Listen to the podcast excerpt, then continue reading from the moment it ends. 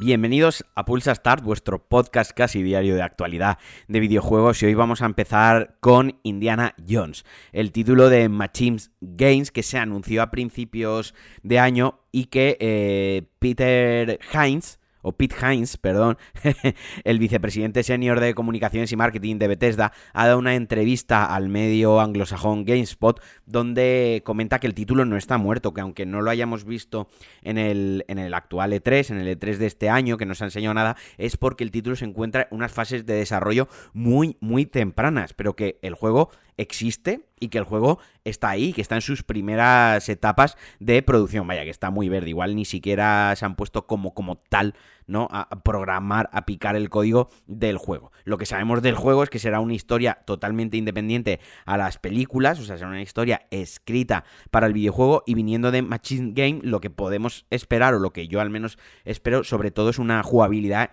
y un control casi perfecto. Son los padres de los, de los nuevos Wolfenstein, de la, del reboot o como lo queráis llamar de la saga Wolfenstein, que son juegos sobresalientes, son unos de mis juegos favoritos.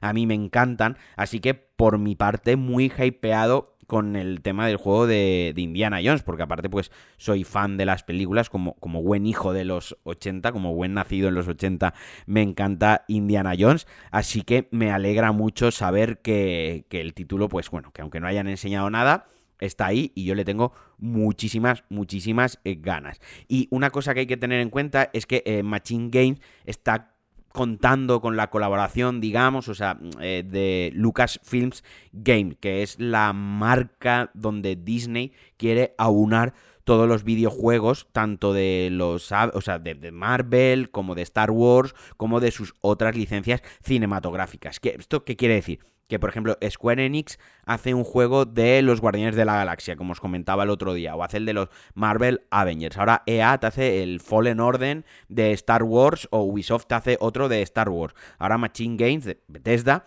te hace uno de Indiana Jones. Pues bueno, quieren que, aunque sean compañías distintas las que desarrollan los videojuegos, todo esté bajo ese cartel de Lucasfilm Games. Eh, ¿Qué cositas? ¿Qué cositas tengo en la mente para comentaros esto? Oh, sí, lo de la exclusividad. Bueno, como es un juego de Bethesda, imagino eh, que será exclusivo de Xbox y de PC. Aunque por otra parte, siendo una licencia de Disney, no sé cómo, cómo lo gestionarán. Si más tarde saldrá en PlayStation 5, pero bueno, es que de momento no han dado más detalles. Y bueno, ya que estoy con Bethesda, confirmaros una cosita, comentaros una cosa. Yo lo comenté eh, el otro día cuando repasé la conferencia de Microsoft, pero no se sabía no se sabía seguro, dije que me parecía, y es que el, el Starfield, en lo que se enseñó de Starfield, el tráiler de Starfield es in-game, ya estaba usando el motor gráfico del juego, o sea que me parece una auténtica pasada porque se veía polludísimo, se veía de cojones y era, era, o sea no emplearon herramientas cinematográficas, es decir, luego no se hizo un trabajo de post-po a ese tráiler, directamente era en crudo, in-game, utilizaron el motor y, se verá así de bien, que literalmente Todd Howard en entrevistas que ha dado en en este E3, haciendo alusión a Indiana Jones, ya que, ya que hemos abierto el programa con Indiana Jones, dice que en Starfield seremos como el Indiana Jones del espacio. Yo la verdad es que cada vez eh, le tengo más ganas al, al, juego, no paro de ver vídeos estos días, estoy como súper, súper, súper obsesionado y no paro de pensar en hacerme con una Xbox, que sí, que lo voy a poder jugar en PC, pero vuelvo otra vez al TOC. Si no lo voy a jugar en PC al máximo de gráficos, que actualmente con mi ordenador no voy a poder cuando el juego salga, porque acceder ahora mismo a las tarjetas gráficas de última generación de Nvidia es, casi imposible y yo me niego rotundamente a pagar precios de especulación, ya lo, he comentado en cientos de podcasts. Los especuladores eh, se merecen un, un, sitio en el, en el infierno, en el inframundo, y yo no voy a pagar la especulación el día que pueda, y si puedo, compraré una tarjeta, una 3090, al precio de mercado. Pero yo me niego a pagar especulación. Así que yo tengo esa pequeña manía que es que si no juego casi a tope de gráficos en el ordenador y me va casi perfecto para jugarlo pichipacha, para jugarlo a medias tintas, lo que sería hacer una paja muerto, pues para eso lo juego en mi consola y lo juego en la tele, que al final a mí me gusta mucho más esa experiencia. Y bueno, Stalker 2, que también se vio en la conferencia de Microsoft, eh, ha sacado un nuevo vídeo, ha presentado un nuevo vídeo donde eh, digamos, ya era como fuera de la presentación, un poco más en profundidad de la jugabilidad y un poco enseña un poco más ese viaje al centro, al corazón, a la tragedia, al mundo actual de Chernóbil. Y la verdad es que cada vez, cada vez tiene mejor pinta. Recordaros que este Stalker 2 saldrá el 28 de abril de 2022, en, tanto para PC como para series XS y que además estará incluido en el Game Pass. En este tráiler se han enseñado algunas mecánicas, como por ejemplo los pantanos, ¿no? Que nos permitirá encontrar una serie de, de, sustancias que mejoran la resistencia, que mejoran a nuestro personaje. Luego también han enseñado armas, alguna muy poderosa, quiero decir. Eh, muy chulo. O sea, todo lo que se está enseñando de Stalker a mí me está gustando. Y aunque sé que voy a pasar eh, miedo, porque va a haber unas criaturas eh, va a haber monstruos que son resultados de experimentos que se están llevando a cabo en esta zona hostil de Chernóbil en la que hay pues bandas de maleantes, científicos y demás, y el juego va a dar miedo, le tengo muchísimas, muchísimas ganas. Y por cierto, ahora me voy a FIFA, ahora he empezado a jugar a FIFA otra vez, no sé por qué, bueno, sí que sé por qué, porque empecé a jugarlo con Alex Liam un día que fui a su casa y como compartimos la biblioteca, que, ahora se puede compartir la biblioteca de PlayStation 5, pero bueno, pues tengo el juego, así que con la tontería que llega a la Eurocopa y tal, me puse a jugar, el otro día hicimos de hecho un, un streaming en Twitch, bastante guay, donde pues mm, le gané unos partidos, él me ganó otros y hemos estado jugando online y tal, y he intentado, he intentado aproximarme al mundo de foot. Estoy muy mayor, para el foot y además he llegado al final de la temporada, que todo el mundo me ha dicho que esto o lo pillas al principio de la temporada o eres en la mierda. O sea, hay que, eh, cuando se lanza el juego en la temporada, hay que meterse a cholón porque si no te quedas muy atrás. Pero bueno, la, la, cosa es que ahora FIFA 21 permite, por tiempo limitado, previsualizar los sobres del foot antes de comprarlos. Y solo se puede hacer una vez al día. Quiere decir, tú cuando vas a comprar un sobre de cromos de estos del foot, pues ahora te permiten que una vez cada 24 horas el sobre que vayas a comprar te permite abrirlo y ver las cartas que lleva. Si quieres lo compras y si quieres no lo compras. Ahora pongamos que lo previsualizas y dices, no lo compro porque no me gusta lo que hay dentro. Voy a comprar otro. Pues el siguiente ya no lo puedes previsualizar hasta el día siguiente. A ver, eh, me, jode, entre comillas, comentar esto, porque yo soy anti-sobre, soy anti-loot boxes y ante toda esta mierda. Y yo, mm, personalmente, si la, el año que viene caigo en, en, el food,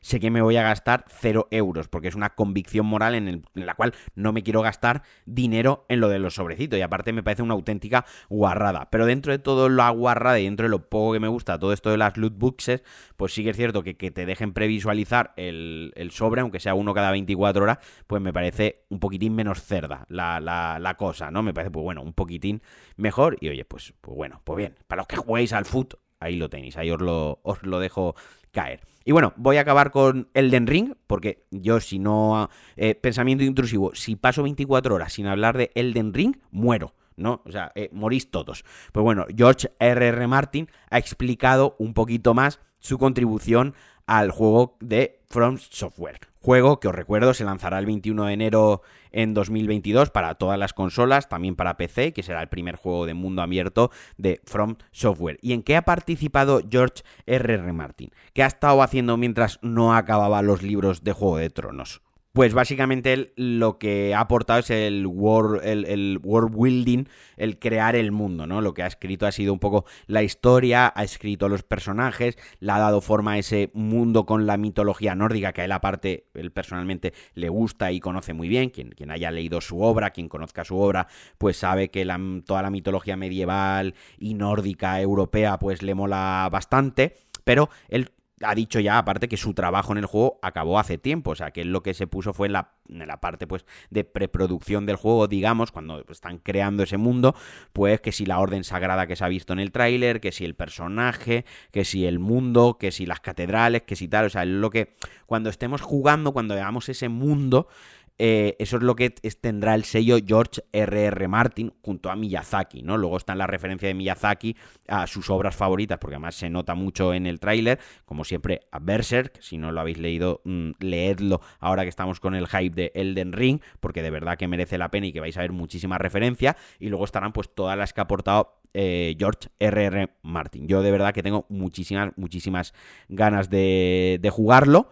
Y, bueno, pues a ver en, qué queda y a ver si su aportación mm, realmente aporta valor. Y por cierto, os he dicho que iba a acabar con el del ring, pero es que me he dejado dos cosas en el tintero y una de ellas es que me pone bastante triste, que es que Katsuhiro Arada ha confirmado oficialmente la cancelación de Tekken, de Tekken, perdón, de Tekken X Street Fighter. Y ahora diréis, ¿qué coño es esto, Alejandro? 2021, ¿qué coño nos estás contando de Street Fighter Taken? Bueno, pues bien, en 2010 más o menos, de cabeza, por 2010 más o menos, se anunció y se lanzó, se anunció que iba a haber dos videojuegos de lucha, ¿no? Sabéis que yo soy un gran aficionado a los juegos de lucha, que era un Street Fighter versus Tekken, que yo lo tengo en Play 3, un juegazo, me lo pasé súper bien, además en esa época yo jugaba los juegos de pelea con, con, con stick, tenía un stick para la Play 3 y demás, y el juego me pareció una auténtica chulada. Y también se anunció, a su vez, el otro crossover, Tekken versus Street Fighter, es decir, en el primero jugábamos con la jugabilidad clásica 2D de Street Fighter con personajes de, Tekken y en el segundo iba a ser eh, este estilo 3D rollo Virtua Fighter que tiene Tekken, ¿no? Que puede girar sobre, sobre el plano, sobre la arena de lucha con los personajes de, de Street Fighter. Bueno, pues no se ha vuelto a saber de eso, se han sacado Tekken, salió Tekken, ha salido Soul Calibur, han salido un montón de historias, pero el Tekken versus Street Fighter, ahí jamás eh, se sabía nada, ¿no? Entonces, literalmente ya se ha confirmado que ese proyecto ha muerto. Aparte, yo si. Yo, Yoshinori Ono, soy fatal con los nombres. Y miren, los nombres japoneses siento siempre que, como que estoy faltándoles al respeto cada vez que los pronuncio. Ya ni siquiera forma parte de, Capcom. O sea que, que Arada y Ono, que mostraron hace 10 años, pues que estaban. que eran colegas, que estaban colaborando y demás, pues bueno, ni siquiera, ni siquiera Ono está dentro de Capcom, así que tenemos que ver morir ese proyecto. Y ya por último, Hades, Hades, juegazo de 2020, uno de los mejores indies de los últimos 10 años, un roguelike del tres pares de cojones. Si no habéis jugado Hades, porque no tenéis PC o no tenéis Switch, tenéis que jugar Hades ahora cuando salga en consola. Si no jugáis Hades, os buscaré a uno por uno y os castigaré, os pegaré un tirón de orejas porque de verdad, insisto, es uno de los mejores juegos. Podéis buscar el Pulsa Start que grabé con mi amigo Miguel hablando largo y extenso de él y del sueño que nos quitó y, de la obsesión que tuvimos. Se va a lanzar para PlayStation 5, para Xbox, para Play 4, para One, el próximo 13 de agosto. Juego de Super Giant Games, que es un estudio de indies cojonudos y que con este Hades ha firmado su mejor trabajo, ya no solo en lo jugable, sino también en la dirección artística, que es una putísima locura, y aparte en el argumento y en el guion. Está súper bien escrito, los personajes tienen mogollón de personalidad, y insisto, y, sé que estoy siendo muy eufórico en este juego y le estoy poniendo muchísimas ganas, pero es que es de mis juegos favoritos y una auténtica pasada. Pues bueno, el juego saldrá a 30 pavos eh, físicamente y, y digitalmente, o sea, por 30 euros os tenéis que puto comprar el juego. Y además en la edición física vendrá con un libro de arte, o sea, yo mm, voy a reservarlo, o sea, lo voy a reservar ya casi del tirón, voy a ver si lo puedo reservar por teléfono o, qué, eh, en, la, en la franquicia de tiendas de videojuegos del letrero morado, cuyo nombre no voy a decir porque no me pagan, y que, y que además también me traerá un DLC, o sea, un código para descargaros la banda sonora que está chulísima. Por cierto, en Play 5, yo lo voy a reservar en Play 5, se podrá jugar a 40 a 40k, iba a decir a 4k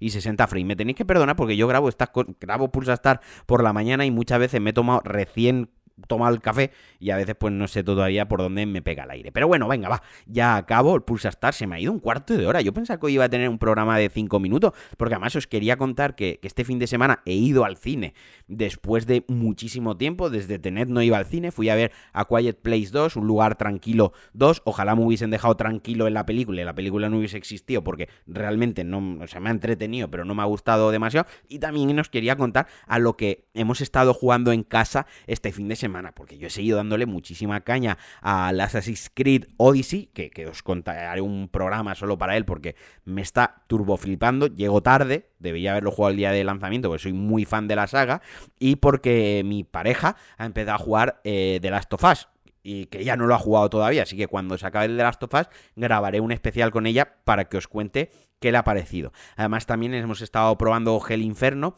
un juego que me mandaron de código review para probarlo, pero bueno, también haré un análisis. Bueno, que os quería contar muchas más cosas, pero que lo dejo para mañana. Así que os mando un abrazo muy fuerte, cuidaos mucho, os quiero, un beso y adiós.